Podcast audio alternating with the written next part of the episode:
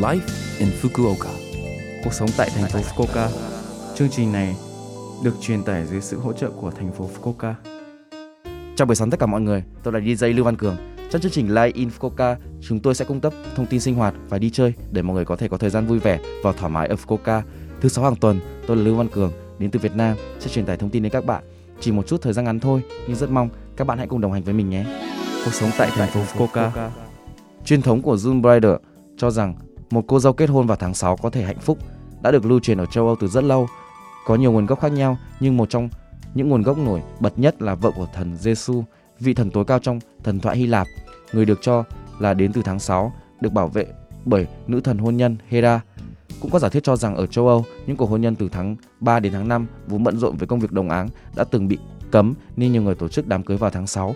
Nó lan sang Nhật Bản khoảng 50 năm trước và ngành công nghiệp khách sạn tổ chức đám cưới vào tháng 6 vào mùa mưa Tsuyu đã bắt đầu một chiến dịch để tăng các đám cưới. Cuộc sống tại thành phố Fukuoka. Từ tháng 6, chương trình khóa học tiếng Nhật dễ dàng sẽ bắt đầu phát sóng. Chương trình này dành cho người nước ngoài chưa hiểu tiếng Nhật, nói chậm bằng tiếng Nhật dễ nghe. Chúng tôi sẽ thông báo cho bạn những thông tin mà người nước ngoài cần biết khi sinh sống tại Nhật Bản. Buổi phát thanh bắt đầu vào thứ sáu hàng tuần lúc 11 giờ 54 và lần đầu tiên vào tháng ngày mùng 4 tháng 6. Nếu bạn không hiểu điều gì đó hoặc bỏ lỡ nó cũng không sao, hãy xem nội dung được đăng trên trang chủ của lớp FM.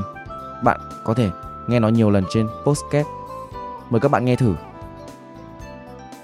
Tuần lễ từ ngày mùng 1 tháng 6 đến ngày mùng 7 tháng 6 là tuần lễ phổ cập xét nghiệm HIV. Trong năm ngoái, 26 người nhiễm HIV mới đã được báo cáo bởi các cơ sở y tế ở thành phố Fukuoka. Có 9 bệnh nhân AIDS. Phòng ngừa, phát hiện sớm và điều trị sớm nhiễm HIV là rất quan trọng bởi vì chỉ có một vài triệu chứng khi bị nhiễm HIV. Bạn cần được xét nghiệm để biết mình có bị nhiễm trùng hay không. Tại các trung tâm y tế và phúc lợi ở mỗi phường, bạn có thể làm xét nghiệm HIV miễn phí và ẩn danh. Vì ngày có thể thực hiện xét nghiệm được quy định, vui lòng kiểm tra trước tại trung tâm y tế và phúc lợi hoặc trên trang web.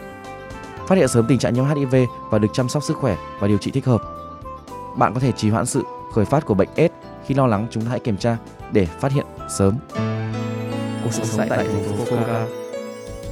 Số like Infoca tuần này mọi người cảm thấy thế nào ạ? Rất nhiều thông tin bổ ích phải không ạ? Số phát sóng này lúc nào cũng có thể nghe bằng postcard, tệp âm thanh. Ngoài ra, mọi người cũng có thể biết về nội dung truyền tải trên blog. Mọi người hãy xem qua trang chương trình từ trang chủ của lớp FM.